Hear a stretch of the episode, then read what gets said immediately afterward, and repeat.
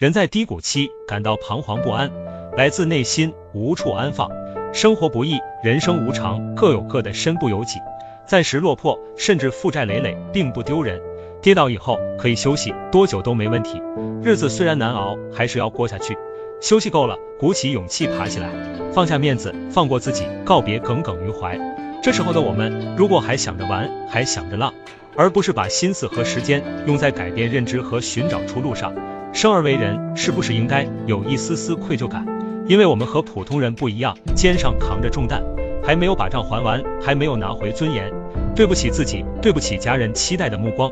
翻身上岸以前，没有资格放弃，更没有资格放纵自己，远离声色犬马，消失在城市的喧哗。请把心有不甘安放在开源节流上，请把学习和工作填满整个生活，全心全意去想去做增加收入的事情。